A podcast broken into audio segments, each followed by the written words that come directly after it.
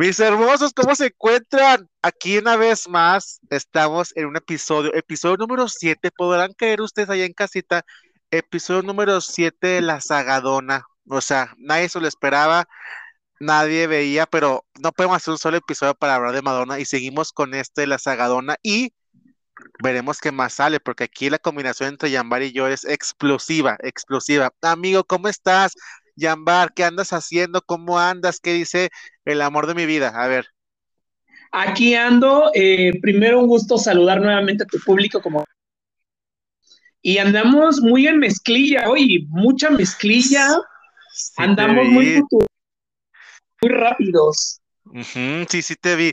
A lo mejor el episodio se lo van a ver después de que Yambar subió sus fotos, pero recuerden que lo etiqueto, vean y sigan y vayan y dense en cuenta más o menos porque ustedes no saben en qué época grabamos el episodio, ustedes no tienen idea en qué momento se graba. Entonces, si quieren darse cuenta, si quieren dar un, salto en el tiempo de cuándo se grabó este episodio, vayan al Instagram de Yambar y vean su look de mezclilla. Y ese día que subió el look de mezclilla es el día que se grabó el episodio. Usted no sabía, señor Encajito, usted piensa que esto se hace el mismo domingo y se sube el domingo. No, señora, esto es algo muy programado, ¿verdad, amigo? Así, no solo eso, andamos en mezclilla porque andamos haciéndole un homenaje al disco que trajo la mezclilla nuevo. Oye, sí, pues mira, ya ahora sí que ya empezamos, vamos a empezar después de que mi adorada Madonna triunfó, porque en realidad triunfó bastante con Evita, o sea, fue como que su globo de oro, le fue muy bien en taquilla, etcétera, etcétera, pues vuelve, pasado unos años, ¿no, amigo? Pasado unos añitos, este, no estoy seguro si un año, año y medio, aproximadamente dos años o más, para que volviera a...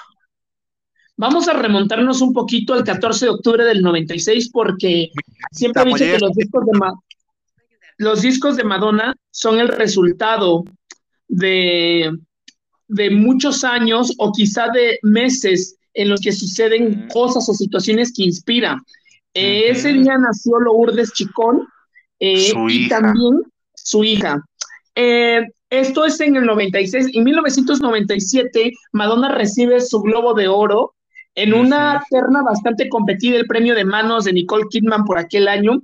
En esa misma categoría destacaban Glenn Close, Frances McDormand, y Barbara Streisand. Y Madonna se hace con el Globo de Oro aquel año por Evita. Por aquel año también, aquí vamos a hablar de un personaje que, del que ya veníamos platicando, habíamos comentado tú y yo en la época de erótica, que es el momento en el que este personaje desaparece de la vida de Madonna.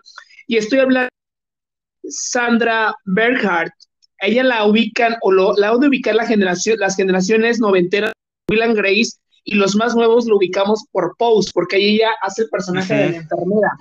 Sí, sí, sí. Esta, esta actriz fue, yo creo que una de las que encaminó, le dio el empujoncito a Madonna para saber hacia dónde iba a dirigir ahora su arte, y es que Sandra fue la que llevó a Madonna a la Kabbalah. Eh, Exacto. Madonna estuvo muy influenciada aquel año por el misticismo oriental y eh, Madonna en esta eh, se pasa algo con Madonna que yo he visto en varios reportajes y es que Madonna, conforme avanza cada disco, va cambiando tanto de amistad como de marido. Eh, cada época se revoluciona completamente y es que hay un, famoso diseñador que se llama Isaac Mizrahi. Eh, dice que es una amistad que se separó. Bueno, en palabras de Sandra, dice que ella realmente no quiere a alguien cerca que refleje demasiado quién es ella en realidad y porque Madonna no dura mucho en ningún tipo de relación, así sea amistosa de negocios o de sexo. Y también fue porque una mujer se apareció en esta y volvió un triángulo amoroso. Y es que Madonna, en palabras de Isaac, en esta época, a partir de esta época, Madonna se define como pansexual. Y aparece una mujer que estaba en todos los tabloides de aquella época que se llamaba Ingrid Casares. Esta mujer fue la que detonó ese triángulo amoroso por el cual eh, se separaron eh, esta amistad de Sandra y Madonna. Eh, también hay que mencionar que en esta época Madonna también estaba en una parte de, análisis personal sobre todo, y es que Madonna ya había tomado clases en el 95 de canto para Evita, y ella también sabía sintió, esta es una declaración de Madonna para la revista Q, que había una parte de su voz que no había sido usada. Creo que esto hizo que explorara más en, este camino que nos, este camino de luz hacia Ray of Light. También fue introspección lo que Madonna hizo y la búsqueda sobre todo a través del misticismo oriental de respuestas a preguntas que se había hecho y que nadie le había podido responder.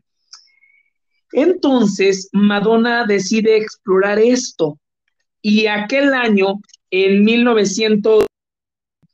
1996, 97, que empecé a empezar a trabajar en este disco, decidió llamar otra vez a Babyface, con quien ya habíamos hablado tú y yo en el capítulo anterior en Time Stories. Em, había mucho, mucho de lo que habían trabajado alrededor de cuatro o cinco pistas, que para un álbum es un avance, eh, un, un, avance bastante amplio.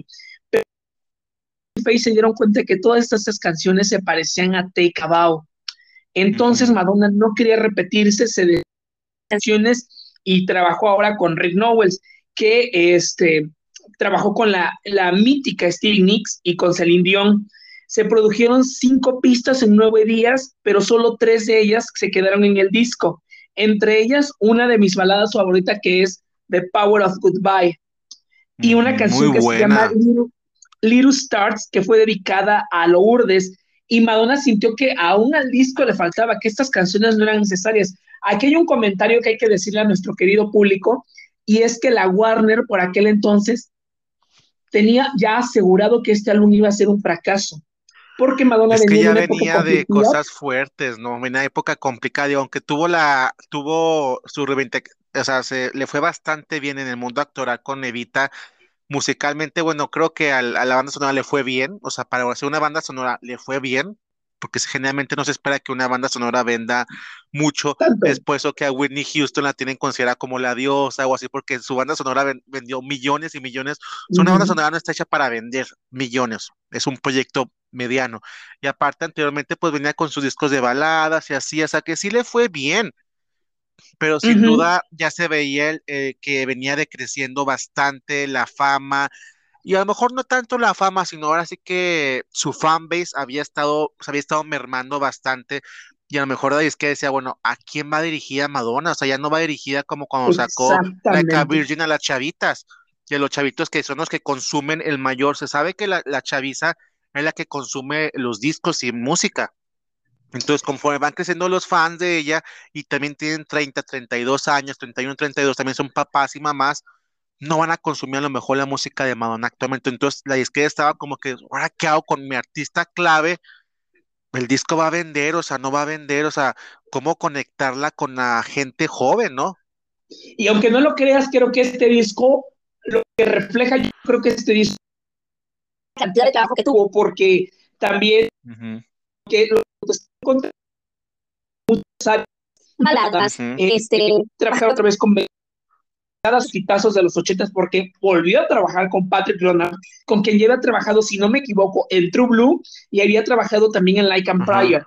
Entonces volvieron a componer una serie de pero no le gustó porque ella aseguraba que todas las canciones sonaban a Peter Gabriel y no quería que sonara ah. esto. Por aquel entonces también confirmó algo, agrego algo que tú comentaste ahorita, que es a quién va dirigida la música. Y es que por aquel entonces, Madonna grabó este disco durante cuatro meses, estoy hablando de 1997.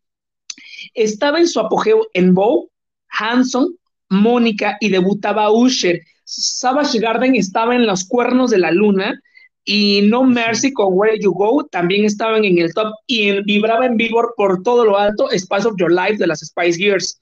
Entonces, se encontraron un panorama completamente distintos y de sonidos variados, porque los, los 90 fueron una, variedad impresionante de sonidos nuevos.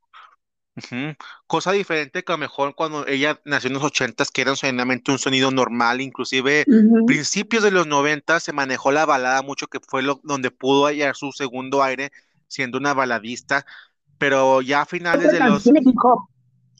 exactamente, pero a finales, o sea, después de la primera mitad, de las, o sea, ya en la segunda mitad de los 90, el 95 para adelante, o sea, había mil ritmos que escuchar, o sea, puede escuchar a las Spice Girls siendo totalmente un pop, pop, bubblegum, hasta cosas como Savage o sea, había para todo el mundo, entonces sí estaba ella, yo creo, en un momento en que, ok, ¿qué voy a hacer? Porque obviamente dices, bueno, puedo hacer un disco, como dicen todos los cantantes, un disco para mí, personal y todo eso, pero, o sea, sí está padre, pero al final de cuentas tú quieres que tu disco se venda y que la gente lo compre para que escuche tu mensaje, o sea, no nomás es como que lo hago para mí, o sea, hay un contrato de por medio, hay una disquera, o sea, tiene que vender el disco, tiene que vender porque tiene que vender, entonces, si era como que en dónde encajar. Eh, aquel año también en el 97, yo siento que también trataron de exprimir lo que decías el disco de Vita a lo más que pudieron y lanzaron Another Suitcase in Another Hell. Este, como una opción del disco más, pero um, no, no, no, llegó ni a un número, vaya, no, no, no podemos contemplarlo dentro de la lista de Billboard. Aparte de Madonna, también en esa época estaba dividida en muchas cosas, entre ser madre, entre el álbum, entre el yoga y el hinduismo, porque también Madonna, Madonna trae las cosas de Oriente y de otros países hacia el mainstream, hacia la popularidad estadounidense.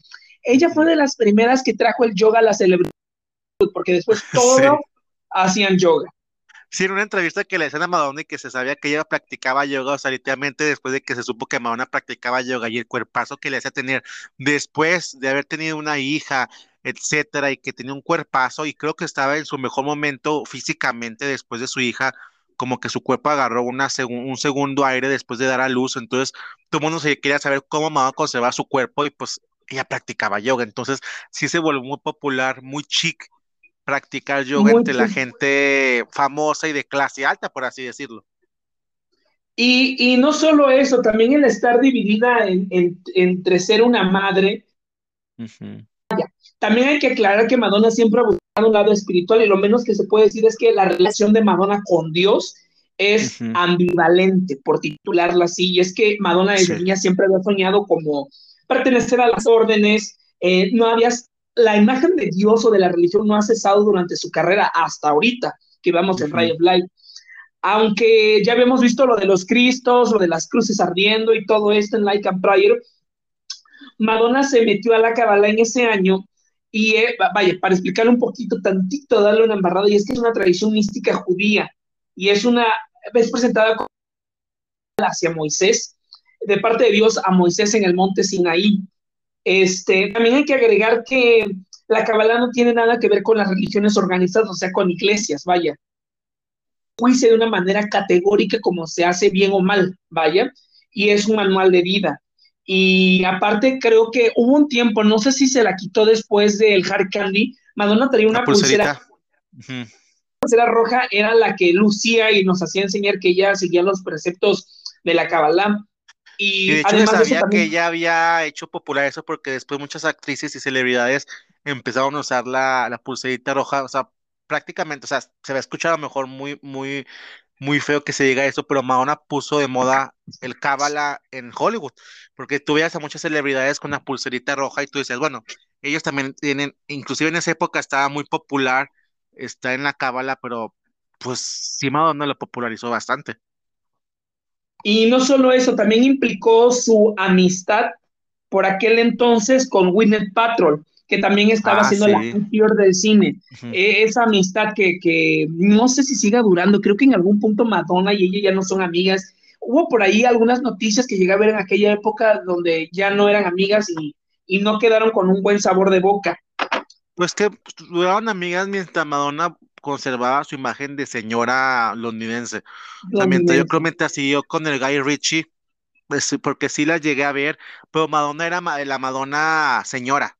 O sea, creo que hasta Hard Candy, creo que todavía eran amigas. Después de Hard Candy, donde ya ella como que ya volvió más a sus raíces de Madonna, o sea, siendo ya Madonna más este irreverente, creo que ya no, aparte Winnie Paltrow se divorció del chavo este de Coldplay, y ya como que ya ahí rompieron las, que era como que la unión que tenían Coldplay, el director de cine, el esposo, y etcétera. Ya me adelanté mucho, de verdad, pero según yo, ya no son amigas, pero más que nada por eso, ¿no? Como que se rompieron ciertos lazos. Exacto, y también, eh, bueno, todo el, todo el disco fue un proceso largo, fueron cuatro meses grabando y Madonna tiene, creo que sigue teniendo al mismo manager, que es un increíble manager, este, fue el que llamó a William Orbit, que es el productor clave de este álbum, de este sonido futurista, pero Madonna, es que Madonna le decía a todos los productores con los que había dejado Babyface, Patrick Leonard, no me gusta, no me gusta, pero no sabía que buscaba. William Orbit la petición de Madonna que es, ella quería un sonido futurista, pero con influencia india y marroquí, viejo y nuevo a la vez. Es decir, ella quería ya un álbum atemporal. No como lo habíamos visto en Metal Story de baladas, no, no, no, no, no. No, no, ella no. quería un álbum pop bailar atemporal. Y eh, vaya, también creo que época que la madurez que se ve en el álbum, porque no la vemos jugando a la chavita, vemos No. a una mujer madura hablándonos de, del baile, pero de una manera eh, eh, menos superficial, vaya, y de temas bastante profundos. Eh, también creo que se debe a que Evita sí fue exitosa, pero fue fugaz. Eh, y también al nacimiento de su hija.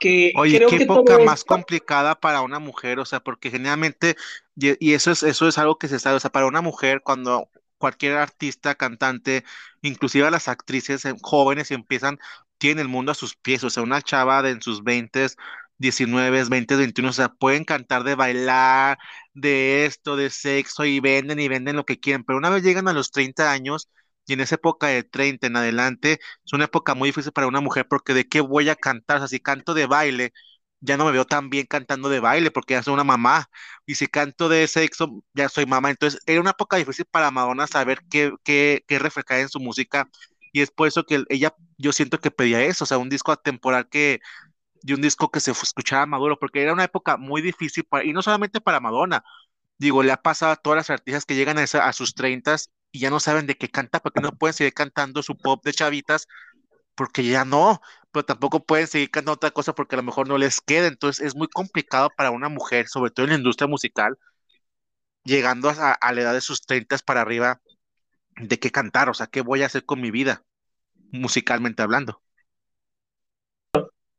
Y, y vaya, pues el álbum te digo que duró cuatro meses grabándose. Eh, a diferencia de muchos álbumes en los que había compositores, escritores y músicos, en esta sala de ensayo solo estuvieron tres personas: William Orbit, el productor, eh, McCartney y Matt Silva.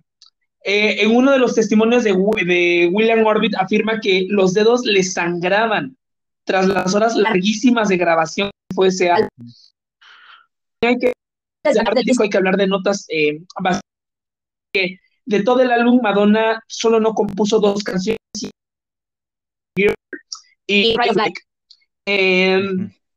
y Guy en algunos creo que se debió mucho a la influencia de, de- de Guy que es un manager no Guy Ritchie Guy, eh, eh, bueno él decía que en algunos momentos cuando las pistas le llegaban él decía "Mm, tal vez esto no no no me gusta vamos a probar esto vamos a llamar a fulano vamos a hacerlo así Eh, creo que es lo minucioso que este manager fue en este álbum fue lo que la, la perfección que nosotros concebimos en esta del pop y el techno. Eh, también aquí hay una interesante y es que el 15 de julio del 97, Gianni Versace muere en su casa eh, a manos de Andrew Cunanan. Justo este día, yo no recuerdo bien esto y creo que el público o los más estudiados en el tema de Madonna nos, nos explicarán esto. Hay dos testimonios. Uno en el que Madonna estaba en una canción que se llama Swing, donde menciona en la canción, durante la canción, nada al fondo del océano para que podamos comenzar de nuevo. Es momento de lavar nuestros pecados. Esto fue eh, unos días después, mientras grababa la canción, porque la muerte de Yannick era. Sabemos que Donatella es amiga de Madonna, pero Yanni era profundamente más amigo de Madonna. Exacto. El impacto que había ocasionado esto, creo que al mundo de la moda, al mundo del espectáculo, le conmocionó este asesinato, porque Yanni fue parte de una serie de asesinatos.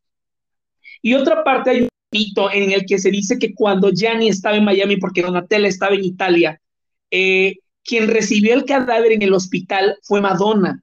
Yo esto no termino de buscar noticias o algo que me podría tal vez ser que sí por el hecho de que, eh, bueno, de que Madonna se encontraba en Estados Unidos trabajando en su álbum, así que esto no termina de ser cierto porque al mismo tiempo estaba haciendo Ray of Light en el estudio. Eh, eh, también en la, en la biopic de Ryan Murphy, American Crime Story, la, historia de Versace, no aparece Madonna, pero algunos eh, tabloides afirmaban que Madonna era quien había recibido y había esperado a que Donatella viajara de Italia a, Miami, pues para recibir a su hermano, ¿no? Creo que esta canción es bastante pro y creo que el hecho de la y vemos, lo vemos más adelante, sobre todo en Madame X, donde menciona cada cinco minutos The Life is Circle, la vida es un círculo. Creo que Madonna empieza a explorar el tema de la muerte en este álbum. También eh, es un trabajo que tengo que agregar que es extremadamente porque no había querido incursionar en lo bailable desde hace un montón. Y también es la introducción de la música electrónica, exacto. Es la introducción de la música electrónica al Y bueno, vamos a hablar ahora sí del disco, porque el disco en 1998 a través de una marca de helados. Madonna les manda un helado y en la tarjeta dice, Frozen es el escalofrío del principio de este año. Y amigo, llegamos a la época más memorable de la música electrónica y la resurrección que Madonna ya había estado buscando a través de Vita, pero es a través de este álbum. Oye, qué curioso que, bueno, el primer sencillo fue Frozen, una canción, la canción es espectacular. El video yo lo sigo viendo y de repente me provoca algo de escalofrío, es un video maravilloso. Y siento yo que si lo hubiera visto yo en el 98, este video me hubiera dado miedo. O sea, es un video bastante oscuro, pero bonito, pero yo digo, sí, claro que ahí, ahí fue cuando la bautizaron como sacerdotisa Illuminati, ahí fue cuando ella fue bautizada, pero yo obviamente en teorías conspirativas digo, ese fue el momento en que ella es aceptada como la sacerdotisa, ese fue el momento, yo en mis teorías conspirativas, ¿verdad? Pero es que el video es tan mágico, tan oscuro, pero la canción es tan bonita, y lo curioso de esta canción que, fíjate amigo, que esta canción la salvó en el 2021-22, porque esa canción se hizo viral en TikTok y fue cuando Madonna le dio la idea de hacer sus remixes. El Quiero creer, exactamente, el fine, o sea, pero Frozen fue la canción porque Frozen la hizo un chavo, un, DJ y se volvió viralísima en TikTok, o sea, era ciertos efectos y, y obviamente pues lo que conocemos, esa es Madonna con Frozen, pero la nueva generación no sabía quién era. Entonces el video le empezó a ir muy bien y se iban directamente al video de Frozen de Madonna y en los comentarios de TikTok es, oye Madonna, qué perra, qué diosa, o sea, porque muchas generaciones se dieron cuenta, inclusive te das al video de Frozen, ya hay muchos comentarios de chavitos que vienen, yo vengo del video de TikTok y ya por fin veo la canción completa, es una joya, es maravillosa. O sea, esa canción la salvó doble vez. Doble vez. En su momento en el 98, que es una, es que es una canción maravillosa, que debutó en el número 2, no llegó a ser número uno, pero recuerden que no porque una canción no sea número uno, quiere decir que no sea una canción que, que, que, que sobresalga, porque hay muchas canciones que han sido número dos y son canciones icónicas, o ni siquiera han sido número uno ni cercanas, pero son canciones icónicas. Y Frozen es una canción que, como ella dijo, es una canción que pasa generaciones, y si la van a poner dentro de 10 años, la canción, con una plataforma que se cree en 10 años, la canción se va a volver a ser viral porque es una joya de canción y el video es tétrico, es oscuro, es Madonna, es ella, es crudo, es mágico y demuestra todo lo que había estado estudiando, se ve muy religioso, pero al mismo tiempo oscuro, no sé, es, una joya. Aparte, a esa mujer le queda el pelo negro como a nadie, le queda perfectísimo el pelo negro a esa mujer, no sé cómo le hace. Agrego a una crítica que hicieron hacia, hacia el álbum, hacia la canción, bueno, al álbum en general, y yo lo agregaría a la canción, y es que dice, fue refrescante y audaz en un escenario dominado por un pop team de los Backstreet Boys, en sí, Cristina Aguilera y J-Lo. Esto fue bastante refrescante.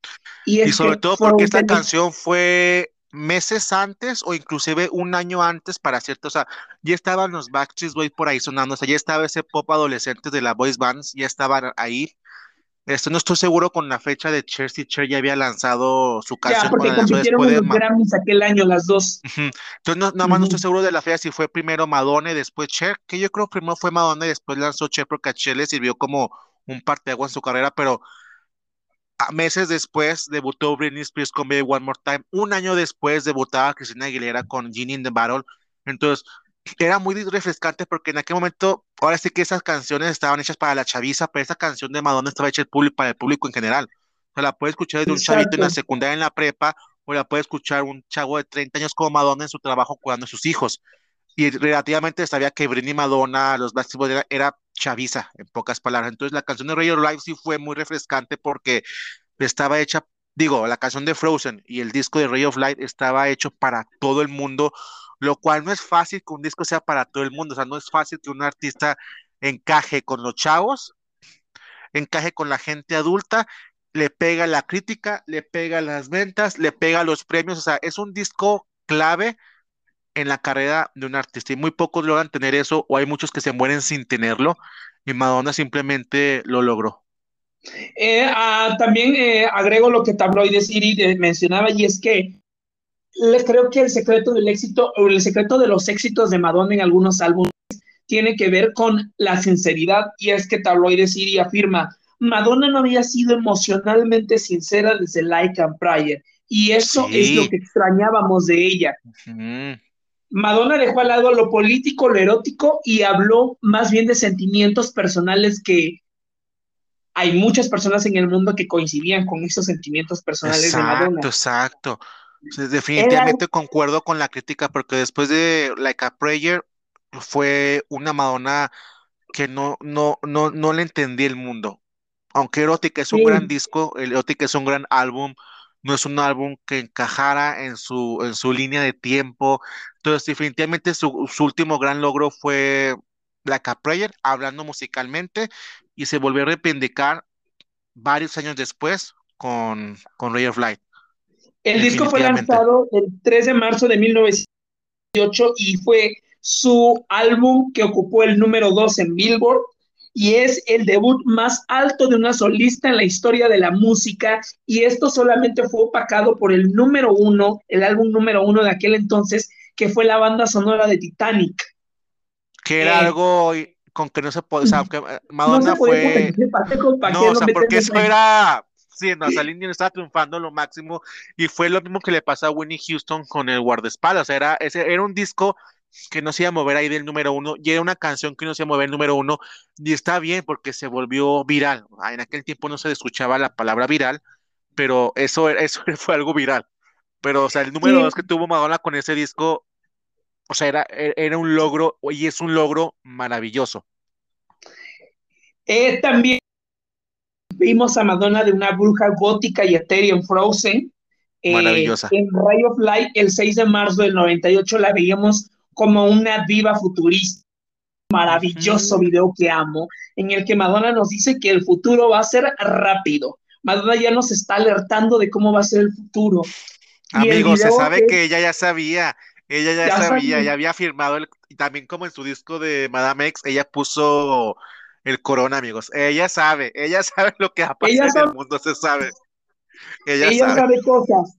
El, la canción electrónica y tecno, a pesar de que es de los noventas, la pones ahorita y sigue sonando como futuro. exacto, Creo que encontró lo que ella quería en este álbum. Ella quería eso, algo, algo que sonara viejo y nuevo a la vez, atemporal, pero que sonara al futuro. O sea, si esta canción la pones en 20 años con taxis volando, este, viviendo en un mar, esté sonando a un futuro. Exactamente, que es lo que, o sea, y, es lo que pasa también con Frozen, o sea, Frozen es una canción tan mágica que pasa, pasó de que del 98, 2008, o sea, pasaron más de 20 años y la canción se volvió otra vez a ser viral y ser un hitazo, o sea, y eso es el disco, así es el disco completo de Ray of Light, o sea, es maravilloso, y la canción Ray of Light o sea, es una el video es maravilloso, la canción es maravillosa y, si la ponemos 10 años después, amigo, la canción sigue funcionando en radios y en donde la ponga y el video se sigue viendo fresco, aunque es un video que tiene 20 años, 21 años, 22 años, es un video ya bastante viejo, pero es un video que se ve fresco, al igual que Frozen, son videos que se ven frescos. Son videos que se ven eh, eh, aparte es un look súper memorable, es el look de mezclilla. Madonna no le bastó solamente Frozen y Ray of Light, nos dio, nos dio polémica, porque también nos dio polémica Substitute for Love, que es un mm. directo homenaje a Lady D, y es que esto estaba fresquísimo. Para las nuevas generaciones, Lady D fue el ícono por excelencia de la moda, el ícono por excelencia de la filantropía, eh, de la rebeldía también, ¿no? De, de quererte. Exacto, de emancipar de la. Y este video, mientras ella está en el auto, mientras huye de los paparazzis, es una clara referencia a ella. En algún punto, no recuerdo en qué premios, ella le habla a la prensa de los paparazzis y le dice, basta, no podemos volver a repetir esta historia que pasó con Lady D. Exacto. Lanza The Power of the Pie, eh, una balada bellísima en donde juega ajedrez. Qué precioso se le ve el cabello negro ahí.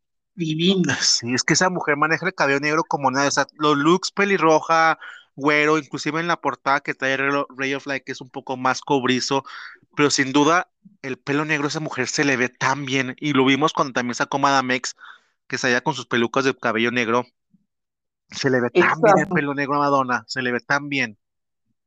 Y vamos a llegar a una época en la que suceden dos cosas. Una, ya había empezado con esta serie de premios hacia el álbum. Eh, Frozen había ganado el BMA a mejores efectos especiales en un video. Eh, Ray of Light había ganado ya el Grammy a mejor eh, video musical. en MTV, Madonna ya había ganado video de año y video femenino. En, en este año cantaba con Lenny Kravitz. hay una canción particular de este disco que me gusta mucho a Shanti Shanti. Madonna cantaba Ray of Light en, este, en, el escenario de los MTVs de aquel año. Eh, y Madonna al mismo tiempo, en marzo de 1999, mi canción favorita de este álbum, Nothing Really Matters, inspirada en las memorias de una geisha.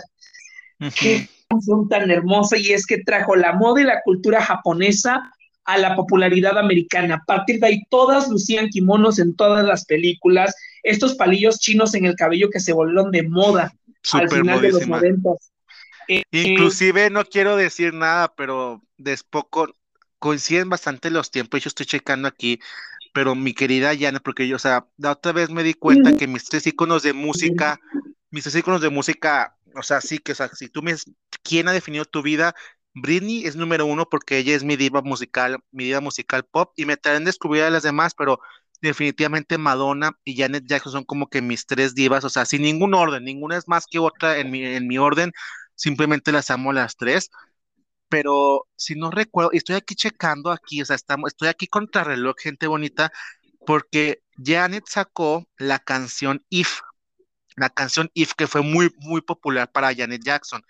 Nada más quiero checar bien la fecha, porque ella, ella manejaba mucho de la cultura, no si fue antes, si fue muy a principios de los 90, en el 93 sacó, 94 sacó el IF, porque puso muy de moda, bueno, sacó su video donde también jugaba con la cultura, cultura japonesa, asiática, y le fue bastante bien. Entonces, era una formulita que funciona mucho para la gente estadounidense, jugar con otras culturas y no es que se apropien de la cultura, sino es que dan a conocer ciertas culturas. Traen elementos. Traen elementos y se vale. Entonces pensé que coincidían con las veces y dije, no, si coincide, ¿quién le copió a quién? Pero no, fueron muchos años de diferencia. Ya ni lo sacó en el 94 y, esta mano sacó en el 99, o sea, fueron muchos años de diferencia. Pero sí, o sea, a principios de los 2000, todas las chavitas utilizaban sus, sus palillos y yo quería tener que violar a una más por utilizar mis palillos, amigo. y bueno, Madonna también, eh, creo que esto no lo habíamos visto tanto en Bedtime Stories, eh, tampoco lo vimos tanto en el... Pero sí vimos una promoción más ardua en programas de televisión, shows y premiaciones del álbum. Sí, sin duda, año, sí. Aquel año era muy popular, muy popular el show de Oprah y ella debutó con este álbum, con Ray Fly, cantado en vivo en el show de Oprah. Y ya habíamos mencionado que se ha presentado en los MTV VMAs con Lenny Kravitz y eh, se presentó en los Euro Music Awards de MTV con The Power of Goodbye. Y creo que eh, cerró toda la promoción de este álbum. De la corona en el Grammy de 1999 con ese icónico y mítico kimono rojo. Eh, donde lucía una Coca-Cola, combinando todo divino, Madonna. Sí, oye, lo curioso es de que los Grammys nunca habían sido muy amigos de Madonna, o sea, nunca la nominaron como mejor nueva artista, que se lo merecía. Nunca ganó un premio, o sea, yo le hubiera dado un Grammy, definitivamente como nuevo artista cuando lanzó. Si no le quisieron dar un Grammy por la Cabaret, ok, pero sin duda con True Blue, un disco que produjo tantos éxitos, merecía mejor pop o algo así, nada. Bueno, con el irreverente, lo irreverente que fue a lo mejor este, la Caprayer, nada. Dices, bueno, se experimentó mucho con erótica. mejor álbum pop. pero, nada más. Inclusive, es, no, inclusive con erótica, que fue un álbum muy experimental. Bueno, o sea, apoyen una nominación para que se le quite tanto hate que tenía. Nada. Pues pasó mucho tiempo para que ella fuera reconocida por la industria y que el álbum se llevara, no sé si tres o cuatro Grammys esa noche, era, o sea, fueron pocos para lo que se merecía ese álbum, porque en realidad fue una época en la que ya Madonna se reconoció, y te digo, fue la época en la que firmó el pacto, digan, díganme loca, díganme loca, pero fue la época en la que firmó el pacto, y como forma de firmar el pacto, con todos los premios que se ganó, la forma de firmar el pacto, amigo. Eh, aquí también en este año 1999 suceden dos cosas importantes. Madonna se encuentra con el budismo y el taoísmo que ya habíamos platicado y hay un que publicó un diario israelí que se llama Yidot, Yediot eh, Harad, en el que menciona que eh, Madonna contaba que había bajado muchas veces por todo el había actuado en estadios, había comido en la mesa de líderes mundiales, colaborado con numerosos artistas de primera fila, pero sentía que le faltaba algo en la vida. A partir de ese momento, el artista comenzó a modificar muchos hábitos en su vida, incluida su imagen. Madonna aquel año eh, recibió el Fashion Award, se hacía una premiación que eran los Fashion Awards, no recuerdo si ahorita se hacen grandes performances, este, en YouTube las nuevas generaciones lo recordarán, eh, por eh, Rihanna, Duffy, Roy Williams, Prince, si no me equivoco, también estuvo, y en esos años, la cantante también empezó a asistir a las premiaciones y eventos públicos con una apariencia minimalista. ¿Recuerdan esa Madonna con el cabello negro y grandes vestidos amarillos, de colores, de colores gigantes, esos looks budistas? Le valió el Fashion Award por su aportación a la moda y también la Met Gala, que por aquellos años también era como nueva, y de ahí resultó la icónica foto con Cher, porque hay muy pocas fotos de Madonna con Cher. Eh, y inclusive pues era una buena foto para conmemorar el éxito de las dos porque Cher venía venía del venía de estar en el panteón a revivir con la canción de Believe, que creo que fue el único sencillo que le fue bien al disco, pero hizo el sencillo, hizo que le fuera bien a todo a todo lo demás, o sea, pero revivió Cher, o sea, inclusive ella estaba sorprendida por oh my god, o sea, lo que se me, o sea, y esa foto entre las dos juntas ahí era como hermanas, lo hicimos las dos, nos pensaban que nos iban a destruir y no nos destruyeron. El número 363 de los 500 mejores álbumes de toda la historia, avalado por cuatro Grammys. Y eh, vaya, fue un álbum bastante denso y yo creo que lo mismo el trabajo que implica el álbum creo que pudo haber influido, aunque no, ah, ya, era, ya era sabido, ya era anunciado el divorcio con Carlos León en diciembre del 98. Em, Madonna también en esa época estuvo a punto de actuar en una película que se llama Music of Heart, eh, pero no tuvo diferencias creativas con él. Eh, no se hizo y el 19 de mayo de 1999 Madonna regresa y colabora en el cine en Austin Powers, El espía seductor, dirigida por Jay Ranch con la canción eh, de pop psicodélico Beautiful Stranger, que fue el sencillo principal de la película.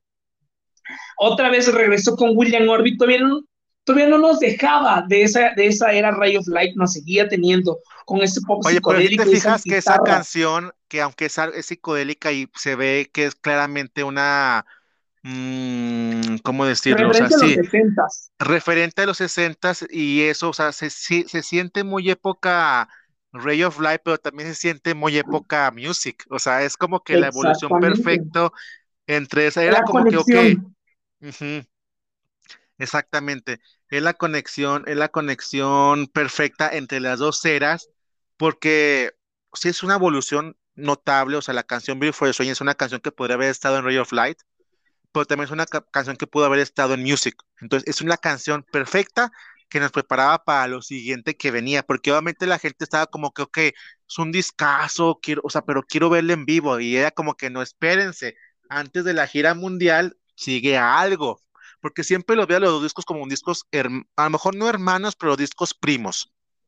Exacto. son parecidos, no son parecidos al mismo tiempo lo que habíamos comentado tú y yo, lo que yo te había comentado en algún punto también, era que anunciaba con algo hacia dónde iba encaminado. Beautiful Stranger esta psicodélica, es una fiesta de pop. Aquí ya no vemos tanta exploración, entonces Madonna nos está anunciando que quizás que sigue sea fiesta. Eh, Oye, eh, nací en el momento preciso, porque el, Rey, o sea, el disco Ray fue en el 98 y la canción de Austin Power fue en el 99. O sea, fue, salió en el momento preciso como para conectar la época del 2000, que era lo, que, lo siguiente que se venía. También ganó el Grammy a Mejor Canción Escrita para Película y también hay un dato curioso aquí, es que, o sea, iban a salir todas las canciones que salen en la película, evidentemente, la redundancia, en el álbum, pero todos querían ser el sencillo principal. Entonces, el manager de Madonna se enfrascó en una, en una contienda para ver cuál iba a ser la canción eh, principal. Con aquel entonces debutaba como solista Mel B de las Spice Girls y Lenny Kravitz. Eh, entonces la canción fue la que se posicionó y además estuvo nominada a los Globos de Oro. Recibió el BMA a Mejor Video para Película. Y de aquí quiero hacer un pequeño paréntesis. Y es que pueden buscar, es, es icónico ese momento, eh, ahorita que está muy de moda, en los VMAs del 99, muchas drag queens se unieron y le hicieron un homenaje a Madonna, en donde todas estas drags están disfrazadas de una época de Madonna, desde, desde sus inicios hasta, hasta Beautiful Stranger, se ve genial, ese, eh, con ese performance abren los VMAs de aquel año. Y eh, Entertainment Weekly, que es la revista que determina qué es lo que está en la cultura pop, afirmó que fue la canción del verano y de Popeye.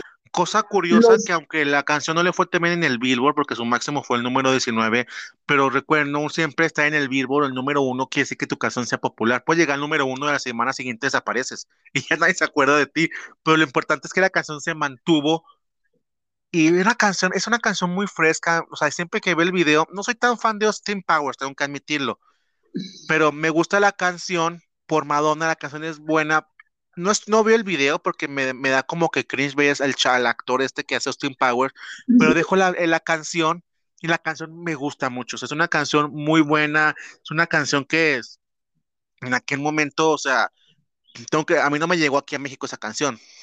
Yo ya la descubrí ya después cuando ya crecí un poquito más y que ya mi mamá me pudo pagar en TV y después ya yo, yo lo pagué y ya fue cuando la descubrí, pero en su momento no me llegó aquí a México porque a lo mejor no fue tan mundial la canción, pero es una canción muy buena, es una canción perfectísima para el verano, porque Austin Power fue una película de verano, entonces es una canción muy buena y sí, es que bueno que le fue bien a mi Madonna con esa canción, se lo merecía.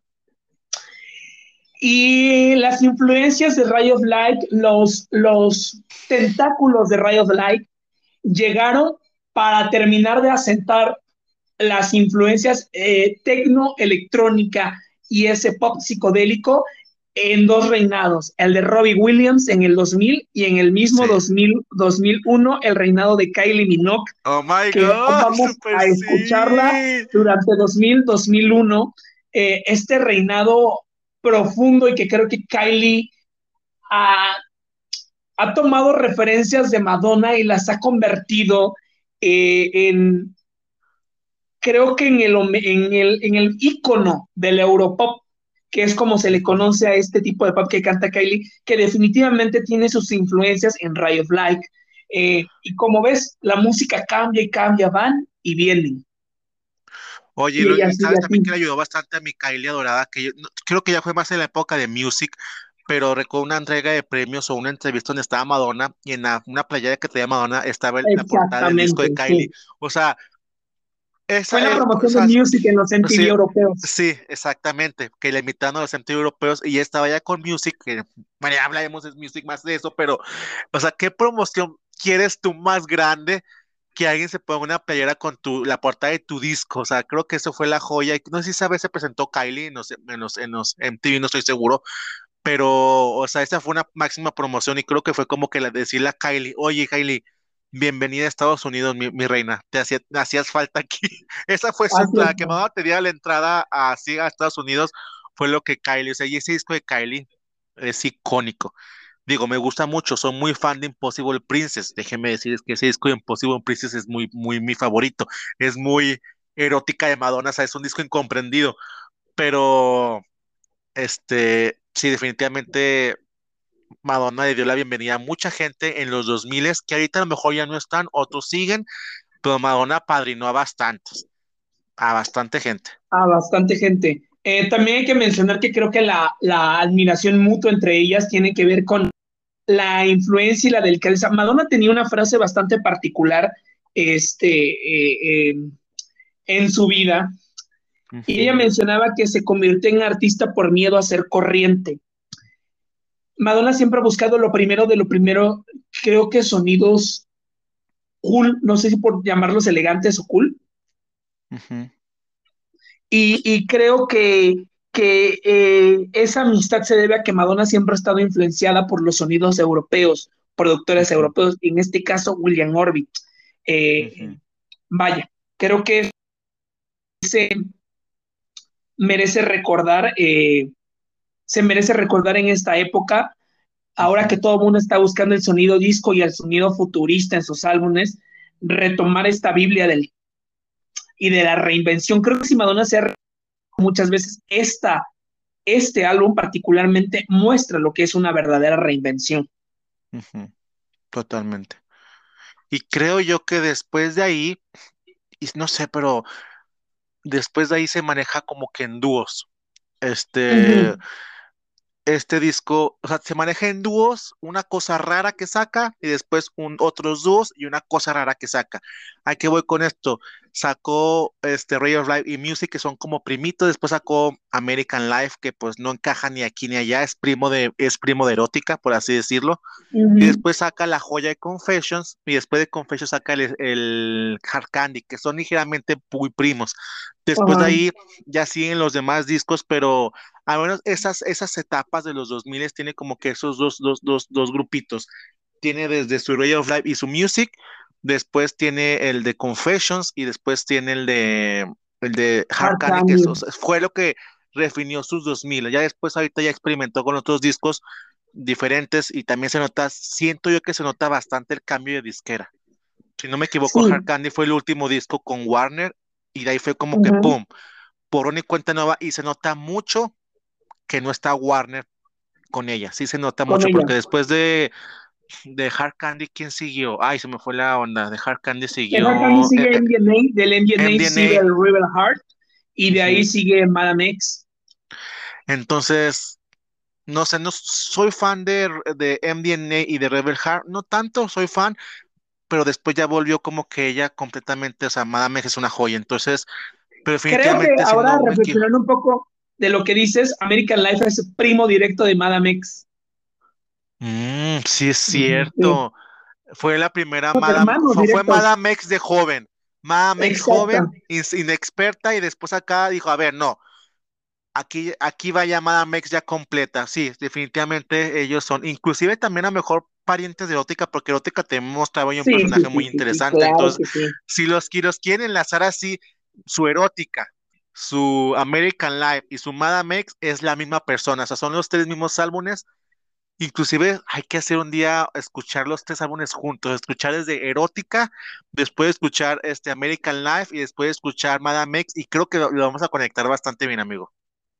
Así es, creo que creo que hoy, hoy, me quedo en este programa con la idea de que quizá muchos fans y quizá muchas generaciones nuevas digan, ya está acabada. No sabemos en qué momento nos vaya a regalar un Ray of Light.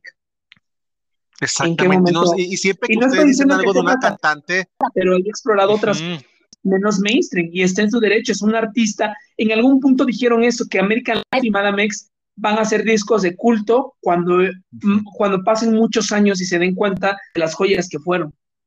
Exactamente, porque American Life es bastante bueno. O sea, yo soy muy fan de Hollywood, es una canción que se merecía más, pero venía con mucho backlash de la primera canción y no pegó tanto como merecía. Pero o sea, es una joya de canción. El disco es muy bueno, pero igual que Erótica, y a lo mejor igual que Madame X, son discos que a lo mejor la gente no valoró. Creo que actualmente valoramos más porque los fans de Madonna somos más adultos, entonces somos capaces de entender lo que ella te quiere decir, lo que significa esto. Y claro que, y, al mismo tiempo ella genera canciones mainstream porque lo hace, o sea, lo hace perfectamente, pero igual cuando usted dice en su momento de que tal cantante está acabada, o sea, no, nadie está acabado porque no, no ha muerto. Exacto. Ya cuando un cantante muere, dices, bueno, ya no, ya no va a sacar música nueva. A menos, que sea, Juan, a menos que sea Juan Gabriel con sus duetos números 3. Exacto. A menos que sea Juan Gabriel y Michael que siguen sacando música de muertos. Pero es la única forma en la que tú puedes decir, un, artista no va a hacer canciones. Un artista mientras siga vivo va a seguir creando. Y, y créanme, siempre pasa eso. Y es lo que amamos de la música. Que cuando tú dices, este está acabado, ya no va a sacar nada nuevo, de repente, ¡pum! El disco del año. ¿Qué pasó con Confessions, amigo? Después de American Life Confessions fue la cosa más maravillosa. Y siento que a lo mejor también eso hace Madonna sabes que te doy cosas buenas y a lo mejor voy a sacar algo que a lo mejor me va a afectar, pero cuando me afectan o me atacan, la gente espera, o sea, lo que le saque los va a sorprender bastante. Le funcionó muy bien con, con Erótica, que le atacaron mucho, sacó los discos de baladas que funcionó, pero nadie se esperaba un Ray of Light, nadie esperaba eso en la vida. Ni la misma disquera. No, o sea, porque inclusive el disco es caro porque tuvo sus buenas producciones, o sea, fue un disco caro y los videos eran, en su primer momento creo que yo que el disco de, el video de Frozen era uno de los primeros con mucho CGI, CGI creo que se dice CGI o algo así, porque era un video muy producido, o sea, yo creo que la disquera decía, diablos, ay, voy a pagar un chingo por este video y ni me va, ni voy a regresar a, ni me van a regresar lo que invertí y voy a invertir un chingo con el video de, Rey, de Rayo que se ve que es un video caro Chinga, madre, no está a, nuestro querido, a nuestro querido público que en este el DVD no ibas y llenabas de reproducciones a tu artista. No. Comprabas el DVD con el álbum en MTV, en él, o sea, era la forma de apoyar al artista. Entonces, o sea, o no tenían menos, menos ingresos la gente para recuperar la disquera, inclusive Madonna para recuperar el dinero, decía, chingada madre, pues a ver si recupero, chinga, recuperaban como mil veces más el presupuesto de todo porque en verdad fue una era maravillosa y que creo que qué bueno que la combinó con, el, con la siguiente era. Se quiso hacer gira, pero se detuvieron un momento porque Madonna Lourdes aún era una bebé.